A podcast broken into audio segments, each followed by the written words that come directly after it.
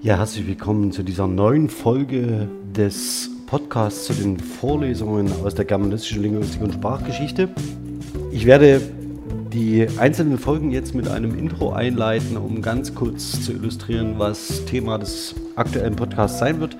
Heute geht es in der Vorlesung um den Zusammenhang von Lied und programmatischer Rede im Kontext der Verhandlung von Machtverhältnissen in Ideenlehren. In diesem Sinne wünsche ich Ihnen viel Freude bei der heutigen Folge und blende jetzt in die Aufzeichnung des Livestreams. Bis dahin.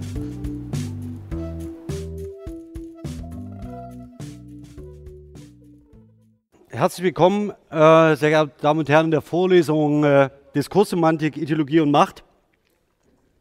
Ich freue mich sehr, dass ich heute ein äh, Thema anschneiden kann, das im Mittelpunkt dessen steht, was wir äh, in dieser Vorlesung oder auf, auf, was wir in dieser Vorlesung hingearbeitet haben und das, was Sie vermutlich am ehesten mit ähm, Textsorten verbinden würden, die ideologisch motiviert sind. Das eine oder andere hatte ich schon ähm, erwähnt in diesem Zusammenhang, aber es sind Lied- und programmatische Rede. Ähm, ich würde mit der programmatischen Rede beginnen und mich dann über das Lied äh, dem Ende der Vorlesung nähern. Ähm, weshalb das für diesen Zusammenhang relevant ist, weil es zwei Textsorten sind, über die ich natürlich vielerlei leisten kann. Ich kann zum einen die Werte und Normen einer Ideenlehre vermitteln, also in der programmatischen Rede, und ich kann zum anderen durch, die, durch den gemeinsamen Gesang, ähm, durch äh, Lieder und mehr oder weniger eine Vergegenwärtigungskultur in einer Gemeinschaft, bestimmte Werte und Normen einer Gesellschaft immer wieder transportieren, perpetuieren und vor allen Dingen sehr, sehr schnell einlernen. Ähm, deswegen brauchte ich auch den Vorlauf über den Zusammenhang von Sprache und Ritual, wenn Sie sich erinnern, ist es so, dass rituelle Strukturen vor allen Dingen dazu dienen, um sich in gemeinsame Gebräuche einzuüben. Und in Liedern insbesondere ist es so, dass Lieder eine Struktur haben, die auf Wiederholung angelegt sind. Es gibt in einem Lied einen sogenannten Refrain. Und dieser Refrain ist in jeder Strophe des Liedes präsent. Das heißt, wenn Sie so wollen, ist jede Performance eines Liedes selbst eine ritualisierte Handlung. Und auf diesen Zusammenhang würde ich ganz gern heute hinarbeiten. Vielleicht ganz kurz zur Literatur. Ähm, Im Wesentlichen in Bezug auf die programmatische Rede, auf die Rede im ideologischen Kontext, ändert sich an der Einführungsliteratur nicht viel. Hier empfohlen die Einführung in die Politolinguistik und das zweite, die aus dem das Handbuch, äh, aus der Handbuchreihe Sprache und Wissen ähm, von Kersten Sven Roth, Martin Wengeler und Alexander Ziem zur Sprache in, Sprache in der Gesellschaft. Das, was heute neu dazukommt, ist eine, ja, also man möchte meinen, ist es das, äh, eine Arbeit, die eine Forschungslücke schließt, nämlich die Auseinandersetzung mit dem politischen Lied in der Linguistik. Das ist eine Masterarbeit von Simone Burell und die ist frei verfügbar, also die können Sie nutzen und sich dann ähm, auch für, ihre, äh, für das weitere Studium verwenden, sei Ihnen dringend empfohlen, weil sie in ihrer Masterarbeit die Not hat, äh, den literaturwissenschaftlichen und den linguistischen Liedbegriff irgendwie aufeinander abzubilden. Und das gelingt in dieser Masterarbeit sehr, sehr gut anhand der Lieder der 68er. Ähm, ja, das als Hinweis für die Literatur. So, auch zur Wiederholung.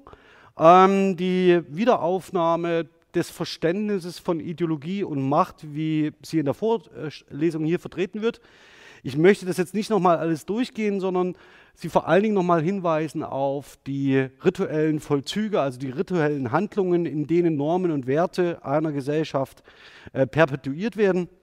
Ähm, auch die Wiederholung zum Beispiel von Geboten und Bekenntnissen, was wir in der letzten Vorlesung uns angeschaut haben, gehören in diesen Zusammenhang. Und sie weisen eine spezifische sprachliche Struktur auf, bestimmte Lexeme, Hochwertwörter, die für eine Ideenlehre von zentraler Qualität sind. Ähm, weil ich das heute brauche, ähm, äh, hole ich das jetzt schon äh, hier nochmal hinein. Erinnern Sie sich bitte an die, äh, das Vaterunser, das in der christlichen Religionstradition eine große Rolle spielt. als eine Gebetsstruktur, die zugleich Bekenntnisstruktur aufweist, also Bekenntnischarakter hat. Denn darauf werden wir heute, wie kann es anders sein, nochmal ganz kurz zurückkommen und das zeige ich Ihnen. Auch das noch einmal zur Wiederholung, wenn wir in der, in der Textlinguistik nach Textfunktionen und Textsorten äh, uns ähm, äh, orientieren, ist es so, dass Gebot und Bekenntnis relativ klar zuzuordnen waren, nämlich zu Appelltexten und zu ähm, Obligationstexten, also Texten, in denen sie sich selbst verpflichten. Bei Liedern sieht das ein bisschen anders aus. Das heißt, die sind von der Struktur her nicht offensichtlich einer bestimmten Textsorte zuzuordnen. Sie können es sich einfach machen und sagen, ja, das sind halt expressive Texte. Ähm, der Punkt ist aber, dass auch in Liedtexten selbst ähm, entsprechende Informationen transferiert werden, entsprechende deklarative Sprechakte stecken können und natürlich auch Appellstrukturen. Nichtsdestotrotz, die übergeordnete Funktion von Liedern dürfte sein, ähm, äh, die Expressionsfunktion, also die Kontaktfunktion, die Anbahnung von Kontakt. Bei der programmatischen Rede hingegen sieht es anders aus, denn die ist eine politische Rede und hier werde ich Ihnen nachher zeigen, wie unterschiedlich die unterschiedlichen Textfunktionen in einer programmatischen Rede ausgestaltet werden können. Also wir bewegen uns noch einmal mit diesem Schaubild auf diesen Achsen. Die programmatische Rede ähm, entspricht im Wesentlichen, wenn wir an diese Proto-Ideologie der Religion zurückdenken, dem Akt der Verkündigung. Das heißt, die stellt im Wesentlichen ähm, äh, aus, was zu wissen sei über eine Ideenlehre. In einer programmatischen Rede können Sie aber gleichfalls deklarieren, also das heißt, Sie können Wirklichkeit durch Sprache konstituieren und das Lied wiederum bildet den anderen Pol. Äh, das Lied ist, dient der Vergegenwärtigung und vor allen Dingen der Verehrung in religiösen Kontexten. Ähm, Sie dürfen diese Begriffe, also diese Terminologie der Verehrung, der Verkündigung und der Vergegenwärtigung nicht eins zu eins auf säkulare, sage ich mal ganz vorsichtig und ungeschützt, denn ich selbst glaube nicht daran, dass man ähm, dem äh, Säkularismus zu viel das Wort reden sollte. Ähm, aber diese Verehrungsstruktur ist natürlich auch in ideologischen Systemen, ähm, anderen ideologischen Systemen beobachtbar, auch wenn sie sich nicht direkt auf den Transzendenz bezieht. Mit diesen beiden Themen werden wir uns heute beschäftigen. Gut, beginnen möchte ich mit der programmatischen Rede. Und auch hier würde ich den Bogen wieder so schlagen, dass ich mir zuerst ein prototypisches Beispiel anschaue, das unseren Kulturkreis wahrscheinlich prägt wie kein anderes. Ich darf Ihnen, wenn Sie das noch nicht getan haben, tatsächlich zur ermunternden Rezeption äh, das Leben des Brian vorschlagen, noch einmal, schauen Sie diesen Film bitte äh, vorlesungsbegleitend, denn wenn Sie die Ausgangstexte kennen, also die Ausgangsnarration und die Ausgangstexte kennen, wird dieser Film noch einmal drei Klassen besser. Deshalb beginne ich heute mit der programmatischen Rede. Bevor ich das aber tue, und weil ich weiß, dass es im Studium nicht selbst zwingend ähm, behandelt wird, das, was man in der Politolinguistik oder in der, ähm, äh, sagen wir mal so, in der Diskurslinguistik, die sich um den Zusammenhang von Sprache und Gesellschaft bemüht, ähm, immer wieder aufgreift, sind die sogenannten Partes Orationis aus der klassischen Rhetorik.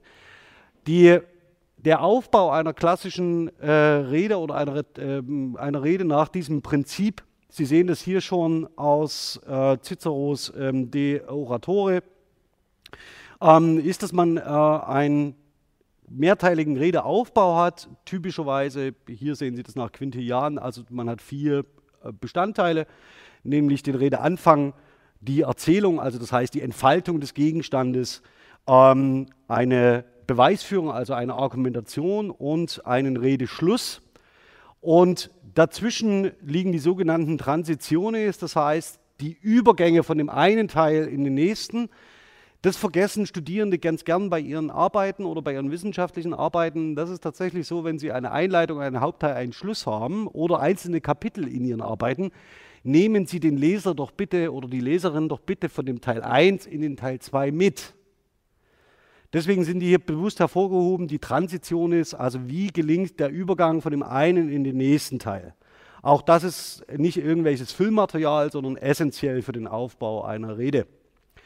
Warum spricht man überhaupt? Ja, man könnte es ja lassen. Die drei Funktionen nach ähm, Cicero sind im Wesentlichen der Beweis, also Ducere, dann der Gewinn von Sympathie, also der Wunsch, jemanden vom eigenen Standpunkt zu überzeugen.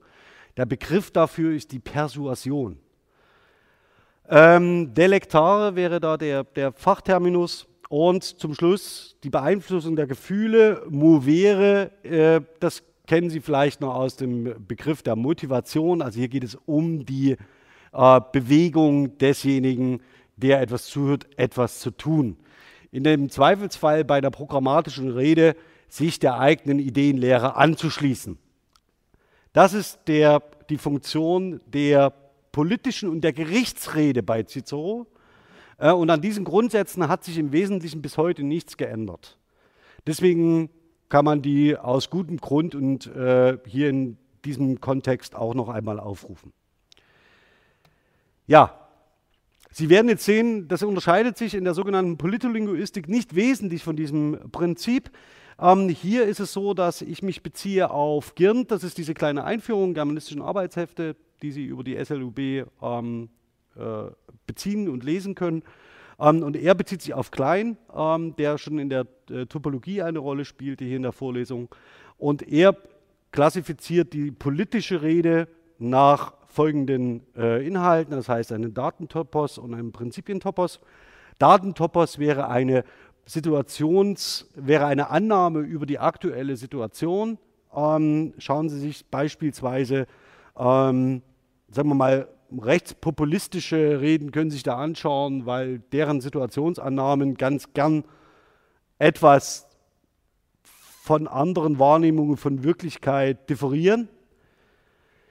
Daneben sehen Sie einen sogenannten Prinzipientopos, das heißt, der steht für die Werte, die ich mit denen ich auf die Welt blicke, das ist die Brille, die Michael Zwitek in seinem Vortrag meinte. Das heißt, das deutet meine Ideologie an, aus der heraus ich eine bestimmte Position entwickle und natürlich auch die Wirklichkeit wahrnehme und diese Situation bestimme.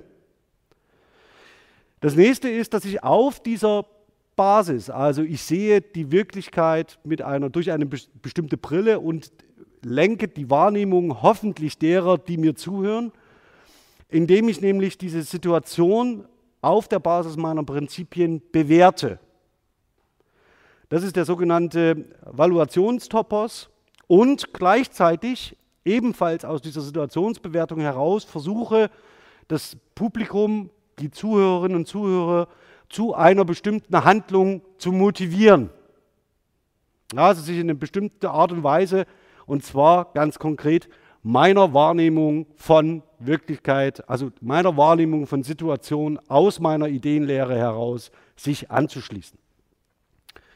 Und das Ganze geht dann in einen Finaltopos über, der eine Zielorientierung vorschlägt. Das heißt, was sollen wir tun, in welche Richtung sollen wir gehen, ähm, welche konkreten Handlungsmaßnahmen sind aus dieser äh, ähm, Situationsbewertung abzuleiten. Also Sie sehen, das entspricht im Wesentlichen den ähm, äh, Partes Orationis, ähm, nur mit einer anderen, etwas anderen Lagerung, etwas thematisch, thematischer organisiert, also der Datentopos, der äh, Prinzipientopos, der Valuationstopos, Motivationstopos und der Finaltopos. Das Ganze kann man im Übrigen sehr schön zu einer Aufgabe in einer möglichen Klausur machen. Ja, also das heißt, das bietet sich nachgerade dafür an, ähm, um möglicherweise über eine bestimmte Programmatik äh, nachzudenken. Klammer auf, zu der Klausur muss ich was sagen. Will denn jemand von Ihnen noch eine Klausur schreiben überhaupt? Ja, hm, ja, gut. Also, zu der Klausur so viel vielleicht. Sie bekommen eine offene Fragestellung und verfertigen in dieser Klausur zu dieser offenen Fragestellung einen Essay. Es wird keine Wissensabfrage sein, davon halte ich nicht sehr viel, ich würde gerne gute Texte lesen und Sie dürfen zu dieser Klausur alle Hilfsmittel benutzen, die Sie möchten. Seien Sie nur gewarnt, die 90 Minuten bleiben identisch. Also die Hilfsmittel retten Sie nicht wirklich bei der Produktion eines Textes. Also achten Sie da ein bisschen, es ist auch eine Organisationsfrage. Klammer zu. Ja, jetzt ist die Frage, wo tauchen denn überhaupt politische Reden auf? Also wo, an welcher Stelle werden, wenn wir über Emittentinnen sprechen, also das heißt, wer sendet denn politische Reden aus? Und hier ist man sich, oder zumindest Girnd und Klein sind sich hier sehr sicher, dass es hier vor allen Dingen um die Akteure, Politiker und Politikerinnen geht. Also weniger um größere Einheiten, also Regierungen oder Parteien, sondern tatsächlich um Politikerinnen und Politiker, an die ist zumindest eine politische Rede anzuhängen, nicht jedoch vielleicht eine äh, Position einer größeren Formation. Und im Wesentlichen sehen Sie, dass man das Ganze hier nach unterschiedlichen Kategorisierungskriterien äh, noch sortieren kann und vor allem die politische Rede in unterschiedliche Textsorten und äh, Unterklassen einordnen kann, ähm, wie zum Beispiel ähm, die Partei-, Fraktions- oder Debattenrede, die parlamentarische Debattenrede, die Regierungserklärung, ähm, die Parteitagsrede, die Antragsbegründung und so weiter. Und das Interessante ist aber, dass das sollten Sie wissen, dass man diese Reden natürlich und ihre Klassen unterteilen kann in eher konsensorientierte und eher dissensorientierte ähm, Auftritte. Und das haben Sie sicher schon beobachtet, dass in Parlamenten, also zum Beispiel im Bundestag, die Opposition gern dissensorientierte politische Reden hält. Das liegt aber nicht daran, dass die Politikerinnen und Politiker persönlich Abneigung hätten gegenüber jemand anderem, sondern weil sie als Politikerinnen und Politiker eine bestimmte Akteursrolle einnehmen und aus dieser Akteursrolle der Opposition nämlich heraus in einer bestimmten Art und Weise ähm, die Mächtigen adressieren müssen. Das ist äh, im Wesentlichen ihre Funktion. Deswegen sehen äh, Reden aus der Opposition auch immer etwas anders aus als Regierungserklärungen. Und dafür ist diese Differenzierung, Kategorisierung sehr, sehr gut geeignet, um von vornherein klarzumachen, auf welches äh, sprachliche Material können wir denn in politischen Reden stoßen. So.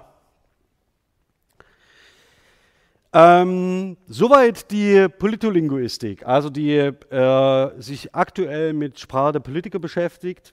Ähm, ich hatte aber angekündigt, dass ich mich auf eine konzentrieren möchte, die etwas weiter zurückgeht und möglicherweise ein Prototyp ist für eine programmatische Rede im Kontext der Ideenlehre. Diese Abbildung haben Sie schon gesehen. Ähm, das ist natürlich eine Darstellung, idealisierte Darstellung, äh, in, der, in der auch die Farben Rot und Blau wieder eine Rolle spielen. Ähm, unabhängig davon ist es so, dass wir hier abgebildet die Bergpredigt sehen. Ja, also mit, ähm, jetzt müssen wir glaube ich mal die Türen zumachen, sonst haben wir hier, glaube ich, können Sie mal die die Türen oben zumachen, sonst haben wir, oder mal Bescheid sagen, dass sie mal zumachen, sonst haben wir hier die ganze Zeit Kaffeepause. Ähm, vielen Dank. Äh, die Bergpredigt. Ja, die Bergpredigt als äh, eines der zentralen und einschneidenden ähm, Ereignisse, von denen im Neuen Testament berichtet wird. Da drüben ist tatsächlich noch eine. Und ich zeige Ihnen mal das, was Sie möglicherweise aus der Bergpredigt kennen. Die Bergpredigt ist überliefert ähm, bei Matthäus äh, vom fünften bis ins siebte Kapitel im Neuen Testament. Ähm, und im Wesentlichen haben wir neben dem narrativen Eingang, der berichtet, dass das Volk auf einen Berg geht und er setzt sich. Sie sehen, die bildliche Darstellung ist schon wieder relativ nah an dem, was äh, äh, biblisch überliefert ist. Ähm, und dann sehen Sie ähnlich wie in der Struktur des Abendmahls, dass das ganze Tableau aufgebaut wird. Ja? Also er geht hin, sie gehen hin, dann setzen sie sich, dann tun die Jünger folgendes und dann tat er seinen Mund auf, also so als eine Art performative, er tut seinen Mund auf und lehrte sie. Also hier haben sie direkt den Verkündigungsaspekt und vor allen Dingen das Lehren ist im Übrigen äh, Delektare, ja, also dozere und delektare. Und er lehrte sie und sprach und dann haben sie diese Wiederholungen, selig sind, ähm, die da geistlich arm sind, denn ihrer ist das Himmelreich, selig sind, die da Leid tragen, denn sie sollen getröstet werden. Und in diese sprachliche Struktur ist selbst eine Wiederholungsstruktur eingeschliffen. die ist darauf angelegt, zu, äh, memoriert zu werden. Ähm, und es geht nicht allein darum zu sagen, wie, wir haben hier Seligpreisungen und so weiter, sondern das ist ein rhetorisches, wenn man das so will, rhetorisch unglaublich gut aufgezogen. Das, was Sie hier vor sich sehen, ist nämlich die Einleitung. Das heißt, im Wesentlichen eine Verbindung aus Situationsannahme und Prinzipientopos. Ja, also das heißt, erst in diesen, in diesen Einleitungen wird gesagt, was sei, und es wird aus der Ideenlehre abgeleitet, was sein wird. Und zwar jeweils in einem Satz. Das bekommen Sie ja heute, einer, wenn Sie heute eine politische Rede hören, in der Form nicht zwingend in der Qualität zu hören. Also können, legen Sie eine beliebige Rede, ich greife jetzt mal jemanden heraus, ganz willkürlich, äh, Annegret Kamm-Karrenbauer, legen Sie das mal daneben und schauen sich dann mal die sprachliche Struktur an. Was man aber wissen muss, ist, dieses Neue Testament ist über 1000 Jahre bearbeitet worden, also man weiß auch, wie Textarbeit geht in den christlichen Kirchen. Nach diesen Seligpreisungen, die mehr oder weniger die Einleitung darstellen, gleichzeitig das Programm offerieren und eine Situationsannahme darstellen, geht es wie folgt weiter, ja, dass einzelne Aspekte abgehandelt werden. Sprich, wie gehe ich mit meinen Feinden um? Das kennen Sie vielleicht, ja? Ihr habt gehört, Auge um Auge, Zahn um Zahn. Und dann eine ganz entscheidende Struktur, also das ist das, was da ist. Das ist die Situationsbeschreibung. Und im nächsten sagt er, ich aber sage euch. Und dann kommt seine Programmatik dahinter. Und so ist diese ganze Bergpredigt aufgebaut. Nach und nach und nach. Das Entscheidende ist das Aber. Ähm, das Zweite ist auch ein Rückgriff auf das Abendmahl. Wir haben hier einen Text vorliegen, der Jesus Christus direkt als Sprecher zugewiesen wird. Also Sie haben ein Ich, das hier spricht. Und jedes Mal, wenn die Bergpredigt rezitiert wird, vergegenwärtigen Sie die Sprecherposition Jesu Christi. Ja. Ich will das jetzt alles gar nicht durchgehen, ähm, äh, aber es spricht den ganzen ähm, Dekalog, alles, was Sie, was Sie aus, dem, äh, aus dem Neuen Testament oder aus den christlichen Regionen über Nächstenliebe, Feindesliebe, Frieden, äh, Liebe zum Frieden und so weiter äh, mitnehmen können, ist in dieser Bergpredigt verhandelt. Ich gehe jetzt das alles nicht im Einzelnen durch. Es würde sich lohnen, jeden einzelnen Satz sich anzuschauen, ähnlich wie die Seligpreisungen. Sie sehen aber hier, die, die Feindesliebe ähm, ist das, das nächste Thema. Und dann, wissen Sie, was in der Mitte steht? Der Bergpredigt, das Vaterunser. Also das heißt, das zentrale Bekenntnis des Christentums, das zentrale Gebet ist in diese programmatische Rede eingelassen. Ähm, und damit haben sie an der Stelle einen Clash, der eigentlich nur noch um ein Lied ergänzt wird. Also wenn sie dann noch gesungen hätten, dann hätten sie die, hier die ideale ähm, äh, Performance für die Vermittlung einer Ideenlehre. Also sie verkündigen und fordern gleichzeitig zum Bekenntnis auf. Und das ist eine starke Leistung eines so knappen Textes. Also das heißt, es sind drei, vier Absätze.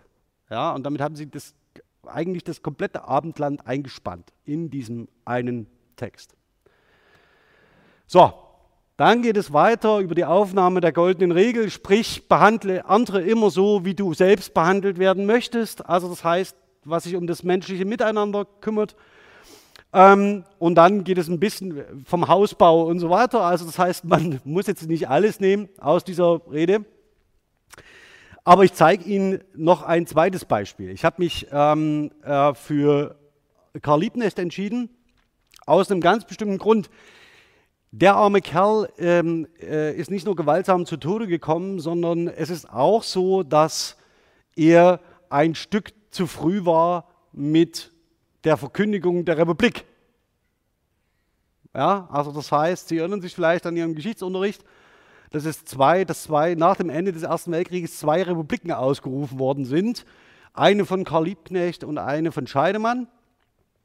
Und der Punkt ist an der Sache, ich würde Ihnen trotzdem ganz gern die programmatische Rede von Karl Liebknecht zeigen und mit Ihnen mit der äh, gern durchgehen, ähm, weil man hier ebenfalls die bestimmten ähm, Aspekte und vor allen Dingen die gesetzten Begriffe ähm, und äh, sehen kann, mit der er hier sich positioniert. Also es geht um den äh, Tag der Freiheit, der angebrochen sei nach dem Krieg. Ähm, die Hohenzollern äh, richtet sich ganz klar gegen eine äh, adlige äh, oder eine äh, monarchistische, kon konservative Tradition. Ähm, und Sie sehen, wie mehr oder weniger hier eine Positionierung aufgebaut wird, die ähm, ja, auf Revolution ähm, aussetzt und ansetzt und die Sie gern ähm, mal ganz kurz lesen dürfen. Also es sind die, äh, äh, im Wesentlichen geht es um die, die Unterjochten, die aus der äh, Arbeiter- und Soldatentradition heraus hier, ich will jetzt, ich will jetzt keine Bilder bemühen, ähm, kennen Sie das ähm, ähm äh, alte, ähm, dieses FDJ, Freie Deutsche Jugend, das Emblem noch? Sagt, haben Sie das irgendwann mal gesehen? Ist, glaube ich, sogar verboten. Ähm, deswegen will ich das nicht zeigen. Aber es ist so, dass ähm, man eine Tendenz hat, in diesen ähm, revolutionären Umgebungen, ähm, vor allen Dingen im sozialistischen, kommunistischen Kontext, Sonnen zu zeigen. Also da spielt sehr viel Licht eine Rolle. Ich will das jetzt gar nicht äh, äh, theologisch ausdeuten, ja, also was man mit Erweckung und zum Licht gehen und so weiter äh, äh, interpretieren könnte. Aber das ist ein Topos innerhalb der Revolutionstexte und auch hier der programmatischen Reden zu sagen, wir gehen ans Licht, also wir kommen aus dem Dunkel ins Licht. Ähm, das, was er im Wesentlichen hier, den Begriff, den er zentral setzt, ist die Freiheit. Das ist das, äh, was hier in dieser Rede von Karl Liebknecht eine zentrale Rolle spielt. Und dass diejenigen zur Freiheit streben, die geopfert haben. Das ist der, ähm, seine Situationsannahme und seine Situationsbewertung. Und es gibt auch eine Schuldzuweisung, wer das verursacht. Ähm, das ist der erste Teil. Also Sie sehen hier, die Herrschaft des Kapitalismus und so weiter ist gebrochen und Europa ist ein Leichenfeld. Also das heißt, es gibt eine bestimmte Zuweisung an eine äh, Ideologie, die hier dahinter steht, ähm, nämlich die des Liberalismus, aus der wiederum eine Ökonom äh, Ökonomie entsteht, die dann eine kapitalistische Struktur abbildet. Ähm,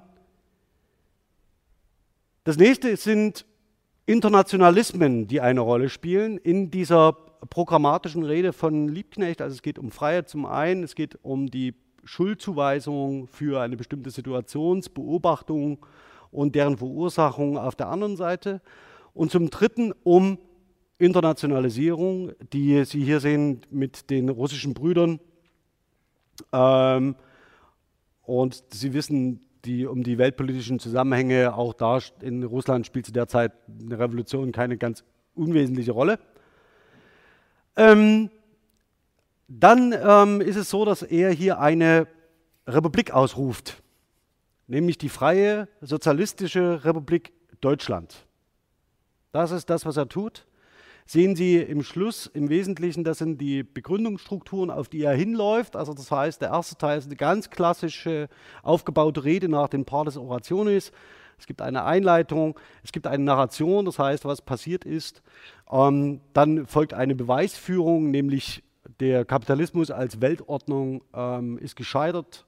Und das Letzte, was Sie hier sehen, ist der Final, also das, äh, die, der Rede Schluss und vor allen Dingen die äh, Motivation, in welcher Richtung man gehen sollte, nämlich wir rufen die, deshalb die Freie Sozialistische Republik ähm, Deutschland aus ja, hoch die Republik, hoch die Republik und so weiter und so weiter und so weiter und so weiter.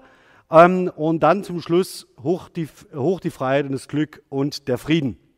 Und das sind die drei Schlagworte, die hier eine zentrale Rolle spielen. Freiheit, Glück und Frieden. Das Ganze ist nicht zustande gekommen, ähm, aber die programmatische Rede dahinter ähm, zeigt ganz deutlich an, wie die ähm, wie sozialistische und kommunistische Programmatik an der Stelle funktionieren. Beide Texte, also sowohl die Bergpredigt als auch, wenn Sie so wollen, die politische Rede von Karl Liebknecht, also die Ausrufung der Freien Sozialistischen Republik Deutschlands, haben Verkündigungsqualität. Das heißt, sie sind deklarativ, sie haben einen ideologischen Hintergrund. Ähm, das, was Klein bewertete als den äh, Prinzipientopos, der hinter ihren ähm, Reden steht. Was die Religion unterscheidet von anderen Ideologien ist, dass sie eben einen Transzendenzbezug hat. Wenn Sie so wollen, dürfen Sie den gern äh, einklammern für die säkularen Ideologien. Aber Sie sehen auch, die Schlüsselbegriffe sind nicht so unwesentlich. Also das heißt, es soll um Freiheit gehen. Die Frage wäre in der Bergpredigt Freiheit wovon? Ähm, aber das würde jetzt hier zu weit führen, können wir gerne mal ähm, darüber diskutieren. Aber schlussendlich auch Frieden, also das heißt ein friedliches Miteinander ohne Krieg. Und das allein ist schon Programm. Also wenn Sie sich heute hinstellen und auf die Straße gehen und sagen, ich will Frieden, ich will keinen Krieg, und zwar konsequent, äh, schon dann werden Sie einem politischen Lager zugeordnet und es ist gar nicht so leicht, da wieder rauszukommen. Also man mag es nicht für möglich halten, aber die Forderung nach Frieden ordnet sie schon einer, ich sage jetzt mal vorsichtig, Seite zu oder einer bestimmten Gruppierung mit einer bestimmten politischen, ideologischen Überzeugung. So. Sie haben sich vielleicht gefragt, was man mit diesem komplexen Modell überhaupt will. Der Witz ist, dass Sie an einer politischen Rede zeigen können, dass ein Diskursakteur, also Sie sehen, wir bewegen uns da relativ weit ähm, oben in diesem Modell, also das heißt auf einer komplexeren Ebene. Und diese Akteure müssen sich natürlich in einem politischen gesellschaftlichen System so einordnen, dass sie eine bestimmte Programmatik verfolgen und eine bestimmte äh, Zielstellung anzeigen. Und das Zweite ist, jetzt muss ich mal ganz kurz schauen. Nein, Beschwerden gibt es keine, gut. Und das Zweite ist, dass sie natürlich als Akteure, als Politikerinnen und Politiker in diesem politischen System bestimmten Regeln unterworfen sind. Ich hatte das vorhin schon gemeint mit Politikern der äh, Opposition, die natürlich nach bestimmten Diskursregeln operieren und die thematische Ausgestaltung der Diskurse prägen. Ähm, hier bei ähm, der Bergpredigt ist es so, dass ähm, aus, ihrer, aus der heutigen Perspektive die Figur oder der Akteur äh, Jesus Christus aus einer Oppositionsrolle heraus spricht und damit bestimmte Regeln des Diskurses bestätigt, andere aber bricht. Diese Kombination, ihr habt gehört, ich aber sage euch, ist neu. Und Sie können sich jede prophetische Figur anschauen, die Sie in der Zeitgeschichte sehen. Sie können das von Abraham über Noah bis Mohammed ziehen. Diese Struktur ist immer dieselbe. Das, was da gewesen ist, geht weg. Ich sage euch Folgendes. Und selbst bei Liebknecht haben sie diese Struktur. Das, was da gewesen ist, wollen wir nicht mehr. Wir wollen stattdessen Freiheit, Glück und Frieden. Und das bedeutet, dass sie diese Argumentationsstruktur sowohl auf der einen als auf der anderen Seite im Text an sprachlichen Strukturen nachweisen können. Also sie haben immer eine thematische ähm, Narration oder eine Entfaltung in der Hinsicht, dass man sagt, das, was gewesen ist, ist schlecht, das, was jetzt kommt, ist neu und gut. Also eine positive Evaluation des Ganzen. Und diese Struktur ähm, das Alte ist da, aber wir brauchen etwas Neues, zieht sich durch, äh, sowohl durch das eine als auch durch das andere Beispiel und lässt sich natürlich bis hinunter in die Einwortebene ziehen. Denn sobald an, in einer politischen Rede ein Aber vorkommt, können Sie sicher sein, dass das, was danach kommt, ähm, alles bisher Gesagte in Frage stellt. Deswegen, wenn Sie in die Not kommen, eine politische Rede zu analysieren, achten Sie vor allen Dingen auf Konjunktion und Subjunktion. Also das heißt auf solche Wörtchen wie aber. Ähm, kann man durchaus achten, denn sie leiten in der Regel Argumentationszusammenhänge in, einem größeren, äh, äh, in einer größeren Situation ein, die einen Widerspruch expliziert gegenüber bestehenden Positionen. Also Sie können an diesem Modell, also wenn Sie dieses Modell sich hinlegen, an ganz unterschiedlichen Stellen anknüpfen und vor allen Dingen für die Analyse von Texten dieses Modell fruchtbar machen, ohne dass Sie alle Aspekte berücksichtigen müssen. So, zum Lied. Haben Sie dazu Fragen erstmal zur Rede?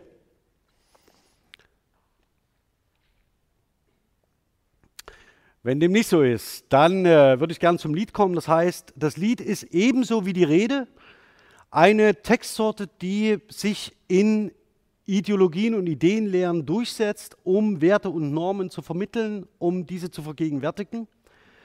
Und auch das Lied zeigt wiederum die Machtverhältnisse und Strukturen innerhalb einer Ideenlehre an und ähm, dient dazu, diese Ideenlehre zu stabilisieren.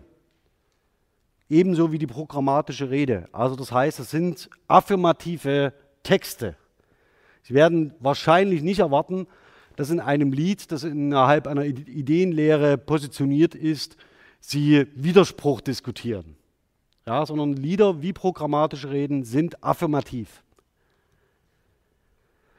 Jetzt vielleicht ganz kurz zu dem äh, etwas schwierigen, zu der schwierigen Bestimmung, was ein Lied sei. Äh, in der Literaturwissenschaft ist es vor allen Dingen so, dass sie eine relativ formale Bestimmung haben, die sich am Strophen, äh, äh, an der Strophik äh, aufbaut.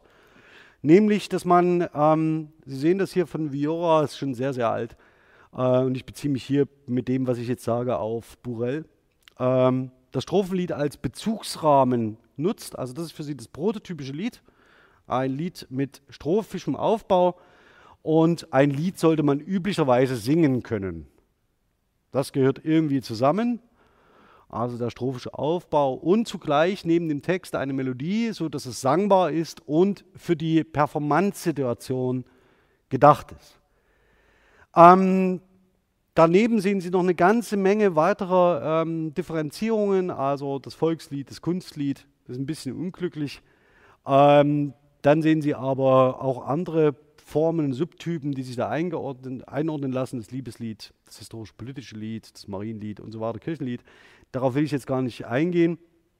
An der typologischen Definition gibt es aber auch innerhalb der Literaturwissenschaft Kritik, denn sie stellt tatsächlich auf den formalen Zusammenhang und irgendwie eine historisch-typologische Differenzierung ab, die ganz wesentlich verschleiert, wofür das Lied eigentlich da ist.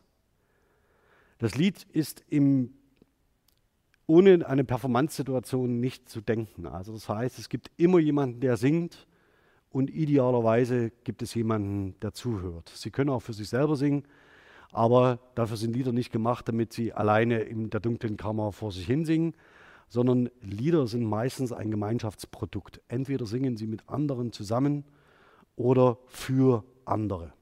Das ist wie mit dem Tanzen. Ähm, auch an das Bild erinnern Sie sich vielleicht äh, mit der Tanzveranstaltung des Dritten Wegs. Also, die Lieder stiften, wenn man so will, Gemeinschaft. Wenn man gemeinsam singt, also böse Menschen, man sagt ja so schön, böse Menschen kennen keine Lieder, kann ich Ihnen sagen, glauben Sie dem nicht. Böse Menschen kennen sehr, sehr viele Lieder und vor allen Dingen sehr, sehr gute. Also diese, dieses Sprichwort ähm, widerlegt sich selbst. Denn besonders politische Ideologien, die, sagen wir mal, durch zahlreiche Exklusionsmechanismen auffallen, kennen sehr, sehr viele und sehr hässliche Lieder, ähm, was sie allerdings nicht zwingend wahrnehmen müssen, wenn sie in die Gemeinschaft inkludiert sind. Das merken sie erst, wenn sie draußen stehen. Und diesen Funktionszusammenhang von Liedern und von Tänzen, also Gemeinschaft zu stiften unter dem Dach einer Ideenlehre. Das ist die Aufgabe, die die Sprachwissenschaft übernehmen kann, denn wir haben so etwas wie einen pragmatischen Begriff, ein Konzept von Performance. Und es gibt natürlich in der kulturwissenschaftlich ausgerichteten Literaturwissenschaft einen ähnlichen Zug, ähm, das Ganze jetzt multimodal zu beschreiben. Das ist zugleich unser größtes Problem.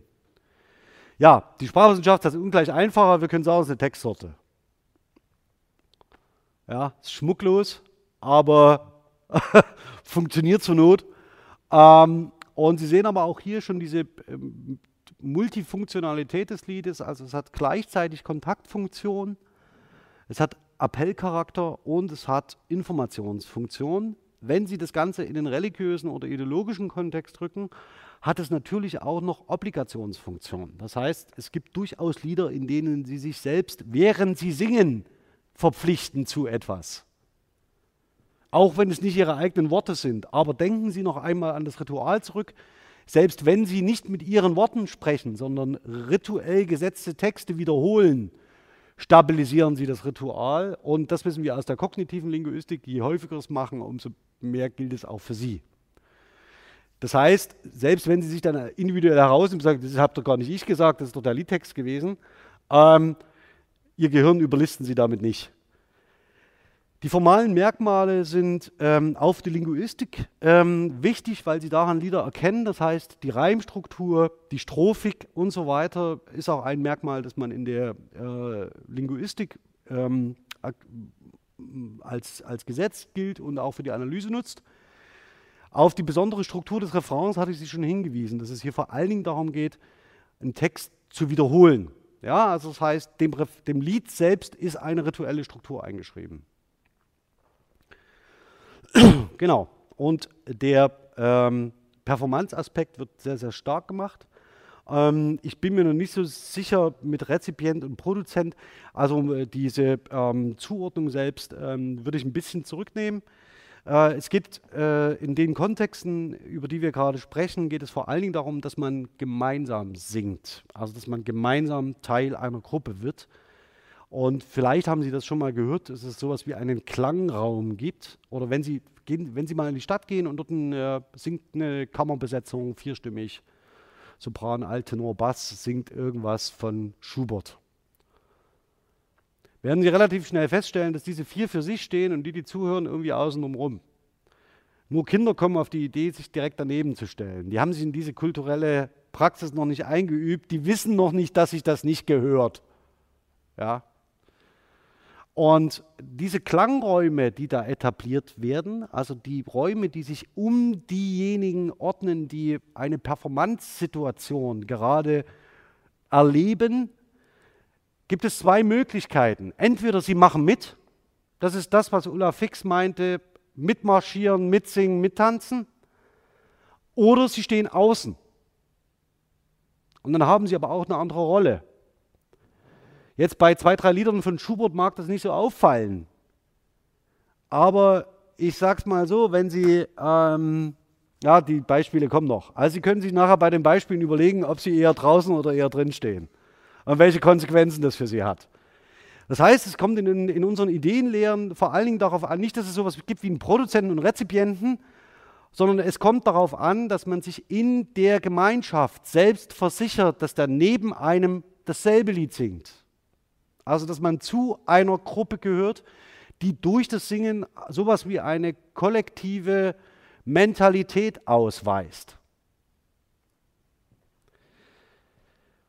Und noch ein Rückgriff, wenn Sie sich daran erinnern, ähm, was wir über sekundäre symbolische Systeme gesagt haben. Also das heißt, dass in rituellen Vollzügen Sie bestimmte Bedeutungen an andere Symbolsysteme äh, äh, auslagern können wird der Zusammenhang unter denen, die singen, noch sehr viel stärker, wenn sie die gleiche Uniform tragen. Oder wenn irgendjemand vor ihnen wegläuft mit einer Trommel und den Schritt, den Takt angibt, nachdem sie laufen. Und je mehr dieser symbolischen und rituellen Vergemeinschaftungssymbolik sie präsentieren, also im, gleich, im gleichzeitigen Marschieren bewegen sich die Körper noch im Gleichtakt.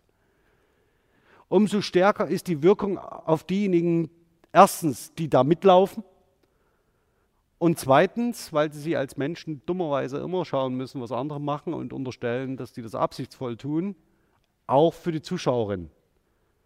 Schlussendlich gibt es nur eine Option, gehen Sie weg und schauen Sie nicht hin. Und jeder, der zum Beispiel, sagen wir mal so, bei einem Fackel, gut gemeinten freundschaftlichen Fackelumzug sich mit an die Seite stellt, ist mittendrin irgendwann mal mitzulaufen. Warum? Weil er es sieht. Also weil, weil er es miterlebt. Es gibt schlichterdings bei so etwas, ist es sehr schwierig, sowas wie eine Beobachterrolle ähm, äh, festzulegen und die objektiv auch einzuhalten. Also weggehen, nicht hinschauen. Das wäre das Beste. Im Übrigen auch für alle Kamerateams. So. Wiederum die, dieselbe Richtung wie vorhin. Ähm, was zeige ich Ihnen hier? Martin Luthers Ein feste Burg ist unser Gott. Ein Choralgesang von 1529. Also schon, also die Reformation ist da zwölf Jahre alt. Ähm, und das ist möglicherweise einer der Liedtexte, die, ich habe das irgendwann mal aus Spaß so als Kampflied des Protestantismus bezeichnet, ähm, um dann Jahre später festzustellen, dass ich damit nicht alleine war. Das haben nämlich auch Heine und Engels so gesehen. Ähm, das heißt, es ist einer der zentralen Texte der evangelisch-lutherischen Kirche. Also, vielleicht ganz kurz, ein feste Burg, also wenn Sie es nicht kennen, ein feste Burg ist unser Gott, ähm, ein gute Wehr und Waffen. Ja, er hilft uns aus aus aller Not und so weiter, die uns jetzt hat betroffen. Und der Duktus dieses Liedes ist kämpferisch. Und es gibt dazu eine Orgelbekleidung. Glauben Sie mir, wenn Sie das in der Kirche hören und nicht dazu gehören, spüren Sie das an der Stelle. Und das Eigentliche, was ich Ihnen zeigen will, ist, wie man, ah, ich muss es Ihnen vorher sagen, das, was ich Ihnen gleich zeige, ist ein Video eines Reformationsgottesdienstes in Wittenberg. Und zwar zum 500-jährigen Jubiläum der Reformation. Also da kommt ein bisschen was zusammen. Das Schöne, was ich Ihnen am Schluss der Vorlesung zeigen werde, ich sage es heute schon vorher, sonst verpufft das ein bisschen, äh, ist, dass Sie die erste, den ersten Vers dieses Liedes ist um den Turm der Schlosskirche in Wittenberg geschrieben. Das heißt, der ist Teil der Architektur. So, jetzt bin ich mal gespannt, ob das klappt. Ähm, vielleicht noch ganz kurz zur Erläuterung. Das, was hier hereingetragen wird, ist die Neuausgabe der Luther-Übersetzung aus dem Jahr 2017. Ähm, das Kreuz wird getragen, das sehen Sie auch. Dahinter laufen Margot Käsmann und Bedford Strom. Also achten Sie mal drauf. Das Ding ist also hochkarätig besetzt. Ein bisschen schäbig ist, dass die, dass, das, äh, dass die Gäste im Gottesdienst vom Liedzettel dieses Lied singen das hätte man besser vorbereiten können. Ja. So ein bisschen, wenn die SPD ihren Parteitag hatte, dann waren wir schreiben Seite an Seite alle nochmal schauen müssen, wie da nochmal dieses Arbeiterlied ging. Ähm, aber ignorieren Sie das mal, Liedfest sind heute die wenigsten. Ich probiere jetzt mal, ob das, ob das klappt. Nicht erschrecken. Ich zeige Ihnen jetzt mal den Stream.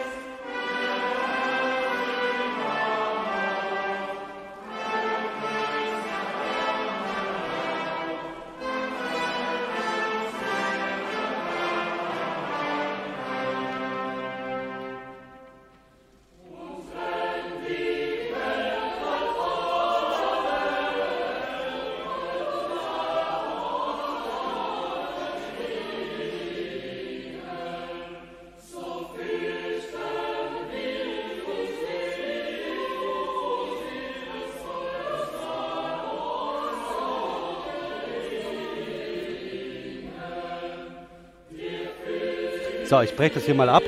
Ähm, ich hoffe, Ihnen ist, also was man, was man daran erkennen kann, also Sie haben hier eine symbolisch so aufgeladene Situation, also die Sie wahrscheinlich, ähm, wenn Sie das nebenbei mal sehen, nicht erschließen können. Also das heißt, wir haben ein zentrales Lied. Der zentrale Verkündigungstext wird hereingetragen durch, Vertret durch die höchsten Vertreter der evangelischen Kirche in Deutschland.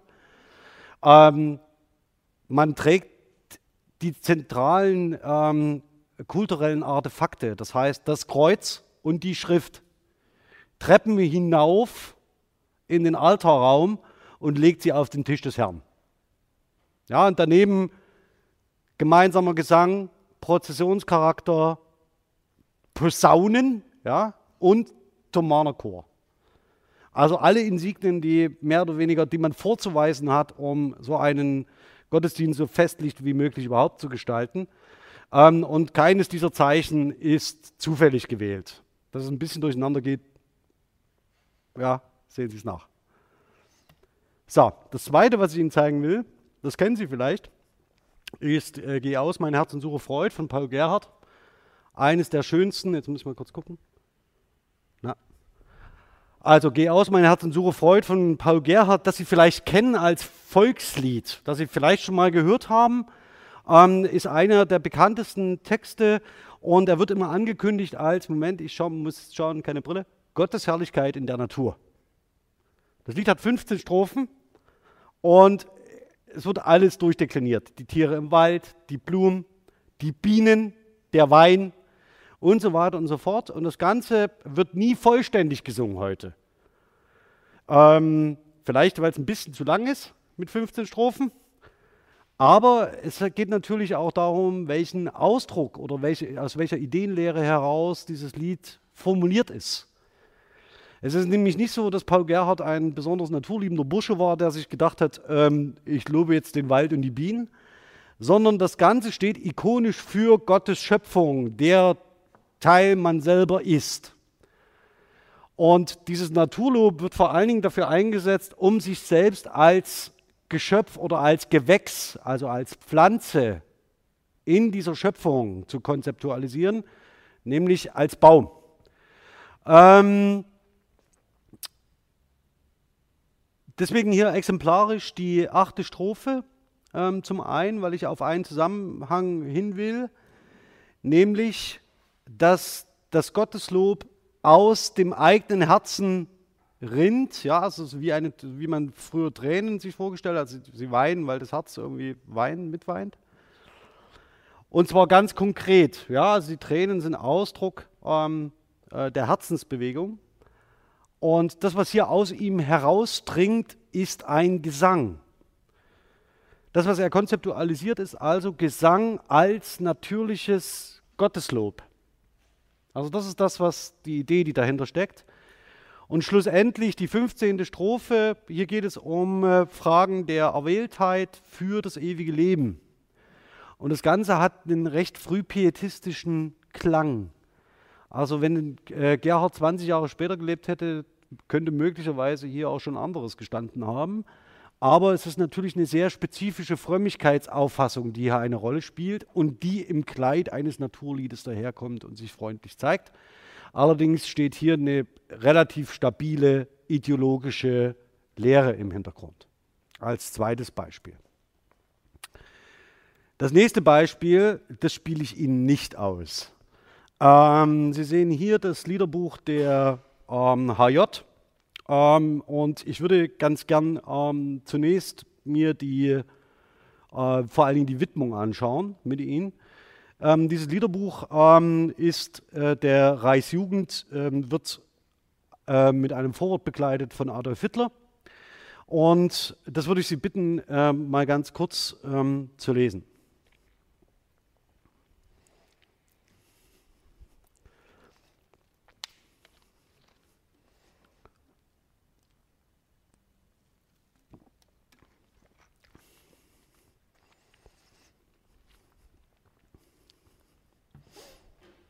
So, das muss reichen. Das ist genug Unfug. Also, Das, was Sie möglicherweise hier sehen, ist eine ähm, Ausbeutung von Begriffen, die möglicherweise einen Anklang haben an eine, einen religiösen Kontext. Ich möchte nur auf eins hinweisen, alles andere klammere ich aus. Ja, Sie singen bitte mit gläubiger Inbrunst. Das Ganze, was, da, ähm, was sich darin ausdrückt, ist ähm, eine direkte Anleihe an das, was man sonst in Frömmigkeitskontexten, also deswegen habe ich Ihnen vorher Paul Gerhardt gezeigt, ähm, in Frömmigkeitskontexten liest, was hier ausgebeutet wird für eine Ideenlehre, eine politische Ideenlehre, die, Sie können sich an diesem Punkt weiter bewegen, also das heißt, wenn Sie von Gläubige ausgehen, können Sie fragen, was zum Beispiel was Hoffnung sei, ähm, und so weiter. Das heißt, diese ganzen Begriffe, die hier in einer ähm, Ideologien, äh, in einer Ideenlehre besetzt und ausgebeutet werden für ein ähm, äh, für das nationalsozialistische Regime. Das nächste ähm, ist ein Vorwort von ähm, äh, Baldur von Schirach. Ähm, und Sie sehen, das geht hier ganz genauso weiter. Also mit der Besetzung und der Einordnung, was Lieder zu sein haben.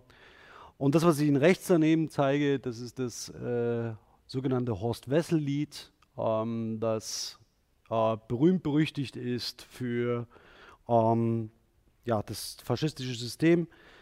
Ähm, das dürfte eines sein, das Sie bis vor kurzem noch in vielen Altenheimen gehört haben, ähm, denn es ist tatsächlich äh, für die Jugendbewegung und die Reichsjugend ausgegeben worden und wahrscheinlich nicht zu selten wurde es gesungen. Das Besondere an dem Lied ist, dass ähm, im Lied selbst die gemeinsame äh, Prozession und der gemeinsame Marsch betont wird. Also das heißt, sie singen im Lied selbst, das marschiert wird. Ähm, und ich würde es ganz gerne jetzt wieder wegblenden. Aber das Ganze ist natürlich, hat natürlich einige Sprengkraft, wenn Sie sagen, das ist ein Buch für Kinder. Ja, also wenn Sie Kinder schon in so eine Liedtradition einüben lassen. Das letzte Mal prominent habe ich ähm, das Lied äh, anzitiert gehört in Böhmermanns Weihnacht. Wenn Sie Böhmermanns Weihnacht nicht kennen, schauen Sie mal danach, ähm, da wird es angestimmt. Aus Gründen. So. Gehen wir noch ein äh, Stück weiter. Ähm, ich habe lange überlegt, was ich, was ich hier auswähle. Ähm, die politisch äh, verwandte Ideologie und nahestehende Ideologie, das heißt, wenn es darum geht, Altes zu stürzen. Ja, also darin, worin sich die Faschisten und die Kommunisten ziemlich einig sind.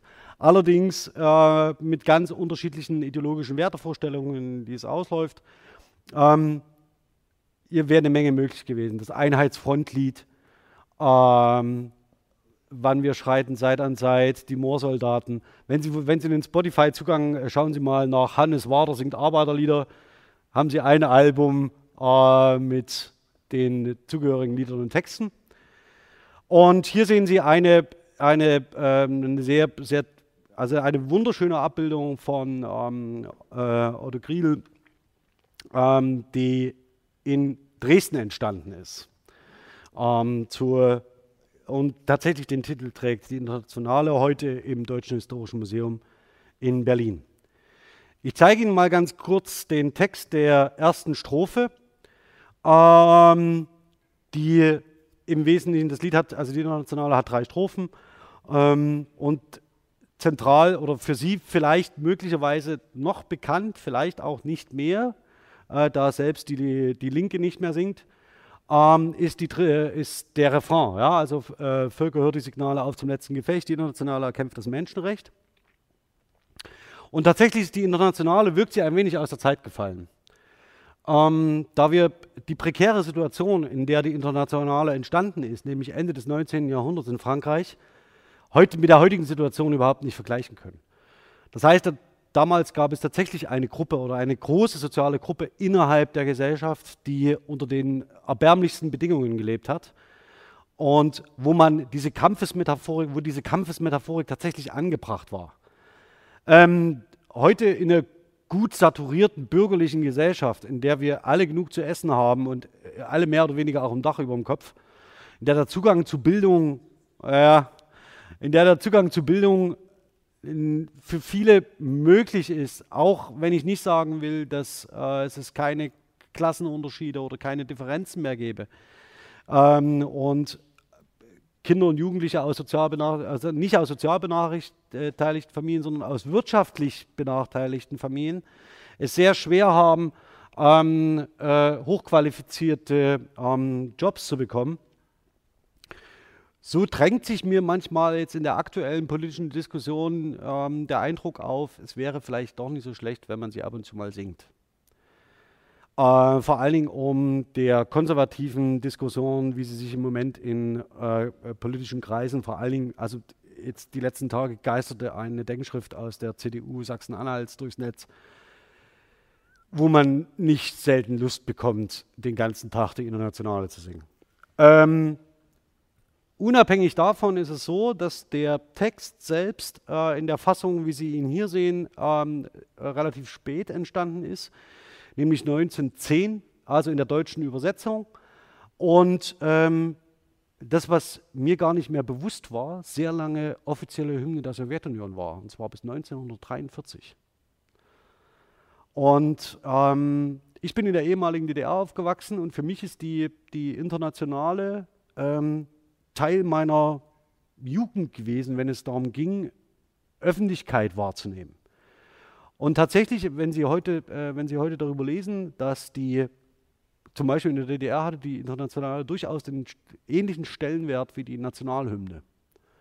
Und das kann man sich gar nicht so richtig vorstellen. Es ist aber in meiner eigenen Wahrnehmung und in meiner eigenen Erinnerung tatsächlich so. Ähm, ich gebe Ihnen in der Präsentation ähm, verschiedene Aufführungen dieser Internationale an, darunter auch ein Parteitag der SED, also 40 Jahre DDR, und da wurde mit Gorbatschow in der ersten Reihe nochmal die Internationale gesungen. Das Ganze hat natürlich schon auch etwas heute eigenwillig, eine eigenwillige Komik. Ähm, aber ich habe mich für eine andere entschieden. Warum? Äh, die wird mit sehr viel Fair vorgetragen ähm, und, glaube ich, hat auch äh, eine ironische Distanz, ähm, mit der man das gut im öffentlichen Raum vorspielen kann. Ich äh, bitte Sie nur zu bedenken, derjenige, der jetzt gleich singt, ist nicht ganz textsicher. Ja, also das heißt, er verwechselt zwei, drei, zwei, drei Aspekte. Äh, ich hoffe, Sie genießen es trotzdem. So, jetzt muss ich mal kurz nochmal um, umblenden hier.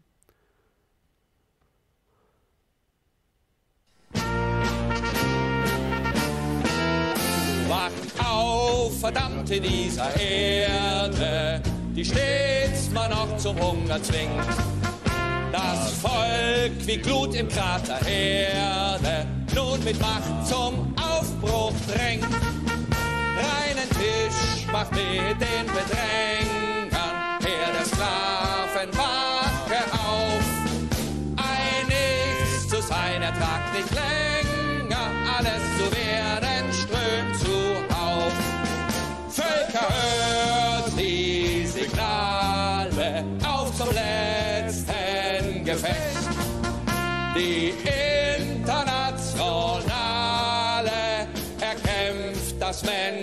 Menschenrecht. Völker hört die Signale, auf zum letzten Gefecht. Die Internationale erkämpft das Menschenrecht. Zweite Strophe, noch mehr Einsatz. Es rettet uns kein höheres Wesen, kein Gott, kein Kaiser, kein Tribun. Uns aus dem Elend zu erlösen, können wir nur selber tun. Leeres Wort des armen Rechten, leeres Wort der reichen Pflicht. Unmündig nennt man uns und Knechte, so lebt die Schmach nun länger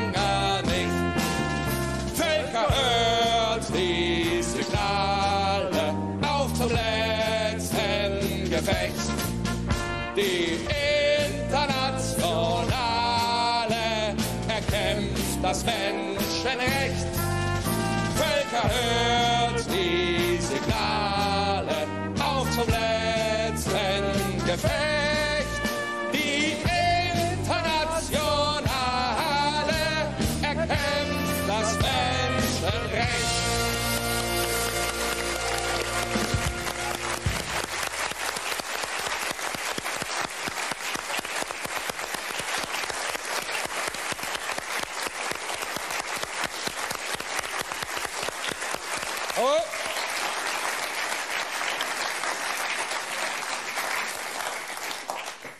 Niemand denkt daran, die SPD abzuschaffen.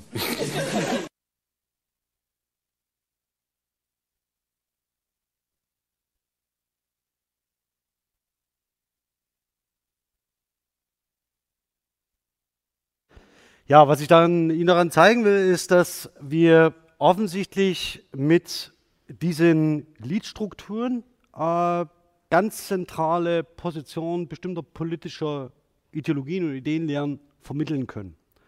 Und dass sie natürlich durch den Performance-Charakter, also das dürfte jetzt an diesen Beispielen deutlich geworden sein, ähm, eine Eigendynamik entwickeln und vor allen Dingen äh, ein ganz anderes Programm sind als eine programmatische Rede, denn sie laden dazu ein, mitzutun.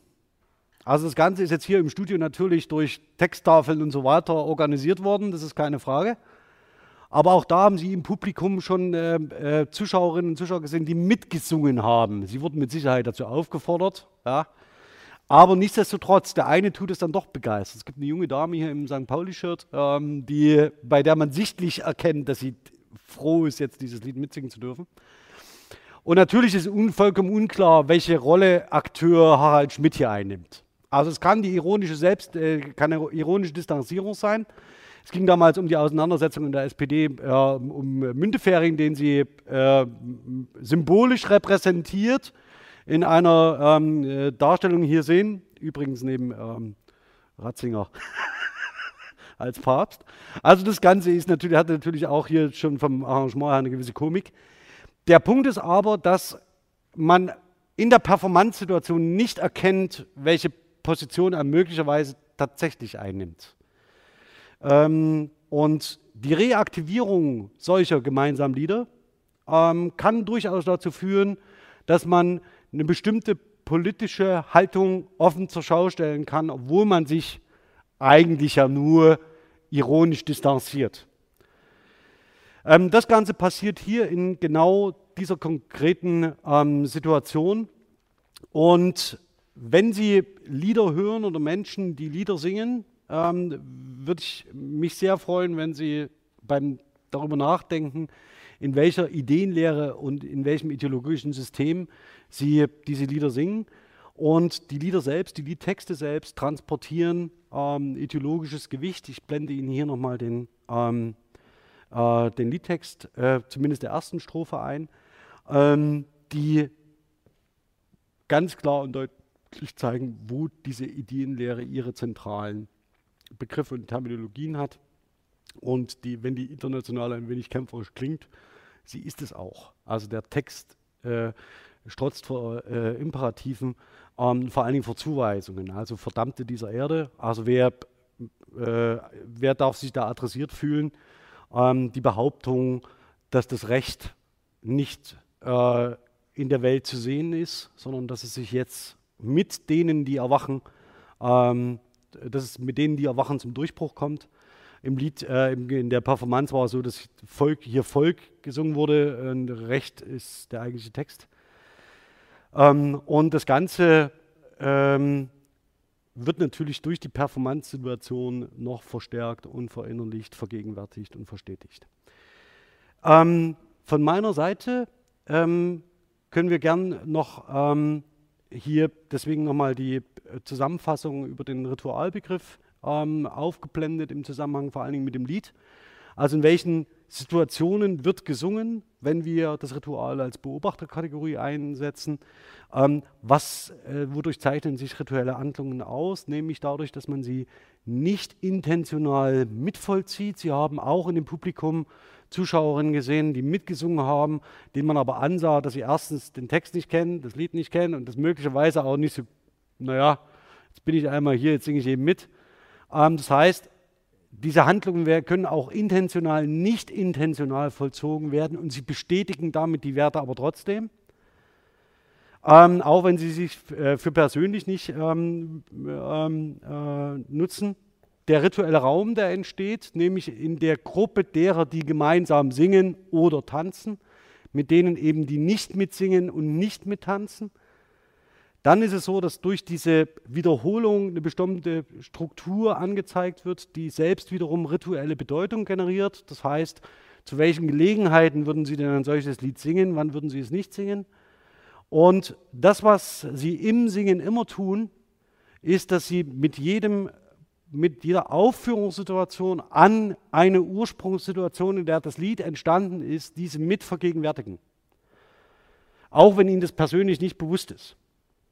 Also jedes Mal, wenn ein feste Burg ist unser Gott gesungen wird, schwingt jedes Mal die Reformation mit. Und deswegen wurde es auch in diesem Reformat für diesen Reformationsgottesdienst ausgewählt. Ja, genau aus diesem Grund.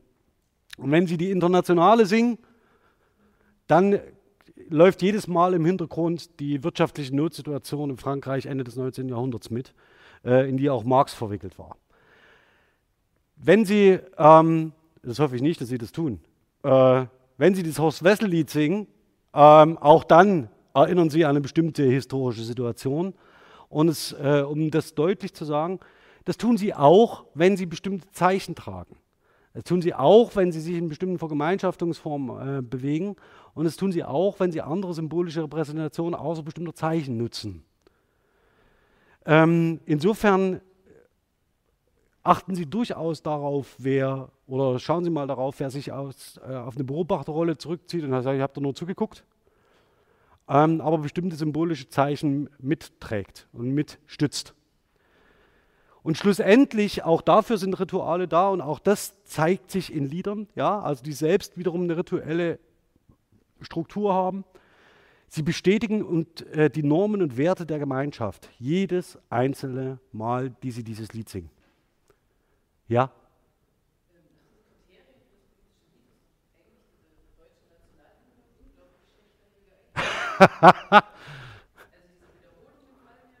Ja. Ja.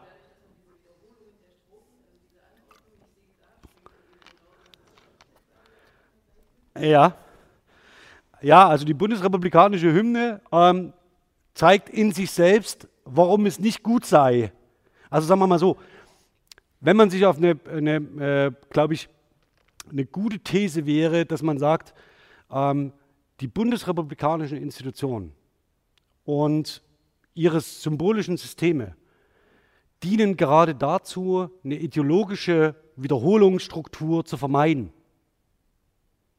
Ja, also man knüpft an die Tradition an, indem man bestimmte Elemente übernimmt, aber es verbietet sich nachgerade eine Wiederholungsstruktur. Also das heißt, man bricht eigentlich den rituellen Charakter auf. Und dadurch ist keine ähm, ideologische Verfestigung möglich. Und das Ganze ist gut gemeint, ja, und das Ganze folgt auch einer spezifischen Ideologie, die dahinter steht, nämlich eben keine Ideolog Ideenlehre mehr zu implementieren, hat aber natürlich die Folge, dass man immer anfällig ist gegenüber Ideenlehren, die genau das mitbringen. Also wenn Sie, wenn Sie, ja, machen Sie mal den Versuch an sich selbst. Also suchen Sie sich mal ein beliebiges, also es muss möglicherweise, also nee, ich gebe Ihnen keinen Rat. Suchen Sie sich ein beliebiges Lied aus, das Sie gerne singen und achten Sie mal, oder das Sie gerne hören und achten Sie mal in dem Lied auf Wiederholungsstrukturen, ob es diese gibt. Und ob es möglicherweise daran liegt, dass Sie sich das Lied besonders gut erinnern können. Ähm, und die Komplexität von Liedern, also das politische Lied ist eigentlich, wenn Sie, oder wenn man eine Chanson daneben hält, und suchen Sie mal nach irgendwas von Ernst Busch und äh, vertont von Eisler, das, ist, äh, das, sind, das sind Kunstlieder, also Chansons eigentlich, und die sind nicht für Wiederholungsstrukturen, nicht auf Wiederholungsstrukturen angelegt, sondern da verschmelzen gewissermaßen programmatische Rede und Lied in, einem, in einer Performance-Situation. Ähm, ich komme jetzt auf den Titel nicht. Ähm, ich glaube, Unterm Rad. Schauen Sie mal nach äh, Unterm Rad von, von, von Eisler ähm, und Brecht, also Text von Brecht. Ähm, und das, ist, das ist, wäre so ein typisches Beispiel, wo man, wo man so balladenhaft zuhört und ähm, dann den, den Chanson dahinter hat. genau. Aber tatsächlich, also wenn, man, wenn, man, wenn Sie ein gutes politisches, eine gute politische Ideologie implementieren wollen, dann kümmern Sie erstmal um ein gutes Lied. Das würde ich auch sagen. Oder dass, sie, dass die Nationalhymne lange nicht gesungen wurde. Das ist ein ähnlicher, also wird nur stumm gehört. Ja? Und wenn Sie sich über den Effekt klar werden wollen, schauen Sie mal in ein äh, äh, britisches Fußballstadion, äh, wenn die Hymne gespielt wird. Also welche, welche Wucht das entfalten kann ähm, und was es vor allen Dingen mit der Gemeinschaft macht. Genau. Ja, aber vielen Dank für den, für den Hinweis. Da sieht man jetzt ganz gut, wie, das, wie es funktionieren kann und wie es manchmal leider nicht funktioniert. So, auch hier noch einmal, auch das zur Wiederholung. Äh, wir bewegen uns also mit dem Lied auf der Ebene der Vergegenwärtigung und schlussendlich, wenn Sie es in den rituellen und äh, religiösen Kontext heben, der Verehrung. Ich will jetzt nicht so weit gehen zu sagen, ähm, das ließe sich eins zu eins auf politische Systeme übertragen, aber Sie haben an dem ähm, äh, Liederbuch der Reichsjugend gesehen, dass das durchaus eine Rolle spielt. Also das heißt, es gibt politische äh, Ideenlehren, in denen durchaus diese Verehrungsstruktur angelegt ist und auch explizit ausgespielt wird. Ähm, nur wenn, äh, auch wenn nicht immer ganz klar ist oder zumindest äh, das nicht explizit wird, dass man äh, sich mit äh, charismatischen Propheten äh, in religiösen Kontexten gleichsetzt. Also das ist, muss nicht zwingend der Fall sein. Es reicht, wenn es in diesen Vergegenwärtigungsstrukturen ähm, immer wieder wiederholt wird. Auch hier nochmal, das ist natürlich relativ interessant, haben wir eine ganz andere Fallhöhe bei Liedern als bei programmatischen Reden, aber machen Sie sich nichts vor. Wenn Sie mit einer Gemeinschaft singen, sind Sie Diskursakteure. Und als diese Diskursakteure benutzen Sie sprachliche Formulierungen. Und mit diesen sprachlichen Formulierungen bestätigen Sie die Werte und Normen der Gemeinschaft, deren Lied Sie singen. Auch wenn Sie es ritualtheoretisch nicht intentional aus freiem Willen tun, aber Sie wiederholen schon Verfestigtes. Und mit jeder Wiederholung lernen Sie nochmal und nochmal und nochmal. Also zunächst, um, wenn Sie eine gute Ideologie implementieren wollen, äh, schaffen Sie Lieder, die sich wieder, die sich singen lassen und die sich leicht memorieren lassen. Und die zweite, die zweite Aufforderung wäre, fangen Sie früh damit an. Am besten im Klein, äh, Kleinkindalter. Deswegen erklärt sich vielleicht auch, warum wir sowas wie brauchen, wie so ein Reichsjugendbuch, Liederbuch. Und wie das denn aussah in der äh, ehemaligen DDR mit der, sag mal so, politischen Fürsorge für Kleinkinder in der Kinderbetreuung. Auch das funktioniert ausgezeichnet. Also soll heißen, je eher sie damit beginnen, je häufiger sie wiederholen und je häufiger sie singen lassen, umso häufiger bestätigen sich Werte und Normen der Gemeinschaft, der Ideenlehre, umso besser werden sie internalisiert und vor allen Dingen nicht mehr hinterfragt. Das ist das, was passiert. Sie werden also abgestumpft.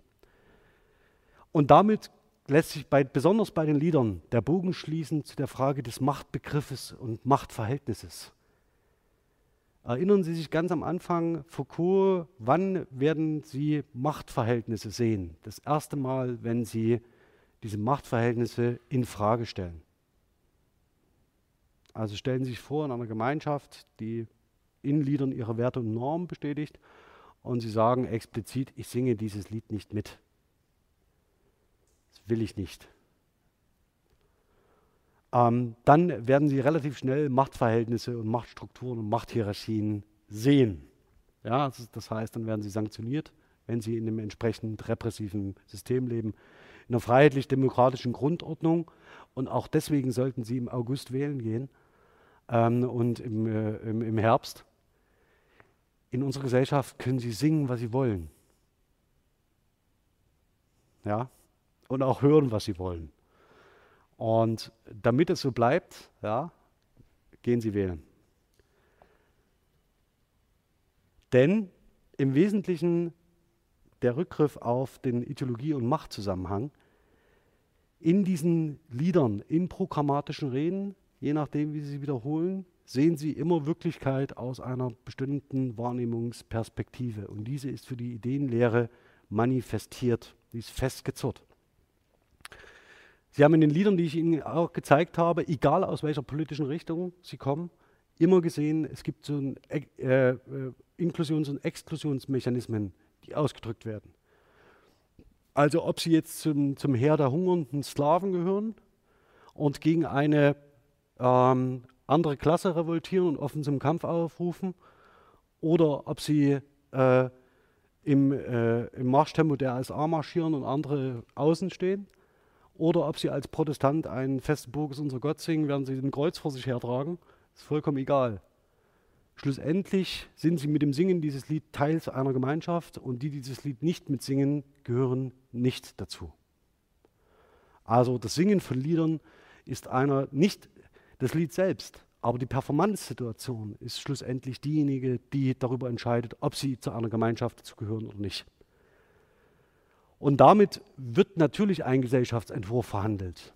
Und das ist ein sehr starker Inklusions- und Exklusionsmechanismus. Zu den rituellen Handlungen sage ich nichts nochmal, zu den sekundären Symbolsystemen auch nichts. Mir kam es hier nochmal auf diese Inklusions- und Exklusionsmechanismen, vor allen Dingen in der Performance an. So, das soll es für heute gewesen sein. Ähm, ich hoffe, dass, äh, wenn Sie noch Fragen haben, können wir gleich noch darüber sprechen. Ansonsten würde ich Ihnen ein schönes Wochenende wünschen und hoffe, wir sehen uns dann ähm, beim nächsten Mal.